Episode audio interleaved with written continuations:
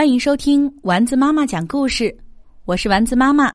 今天我们来讲《叮咚公共汽车》，作者竹下文子，绘画铃木守，彭毅翻译。这里是地铁站前的公共汽车站，公共汽车停在站牌前面，乘客一个接一个的走上车，让大家久等了，马上就要开车了。司机关上了车门，嘟嘟，嘟嘟嘟，公共汽车行驶在热闹的大街上。要下车的乘客，请按铃通知我。叮咚，公共汽车停在了大超市前面，上来了好多在超市买东西的人。他们今天晚上在家里吃什么呢？叮咚，公共汽车停在了小学前面，上来一大群小朋友。公共汽车里一下子变得热闹起来了。叮咚，公共汽车停在了医院前面，探望病人的乘客下车了，感冒的人和受伤的人上车了，希望他们能早日恢复健康。每次停在这里时，司机都会这样想。叮咚，公共汽车停在了宠物店前面。小猫下车，小狗上了车。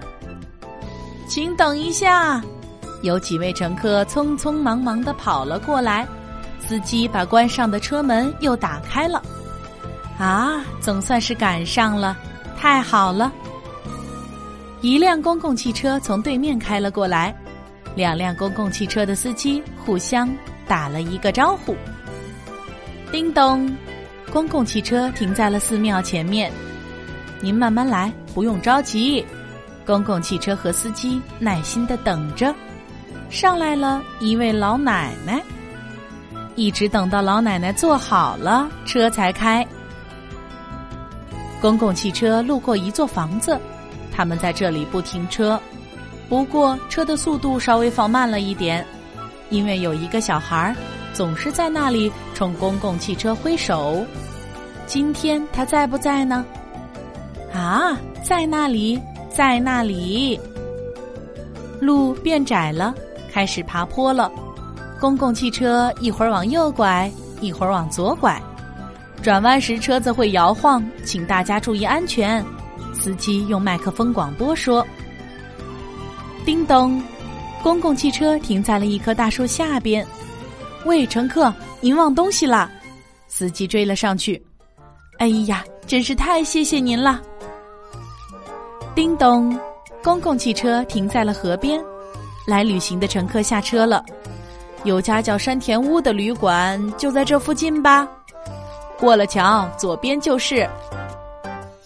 叮咚，最后一位乘客下车了，车上没有乘客了，坐在公共汽车上的只剩下司机一个人了。终点站快到了。到了终点站，公共汽车就要掉头返回城里了。回到地铁站前面，司机就换班了。回去的路上会有什么样的乘客上车呢？公共汽车行驶在黄昏的马路上，车里的灯一下子亮了。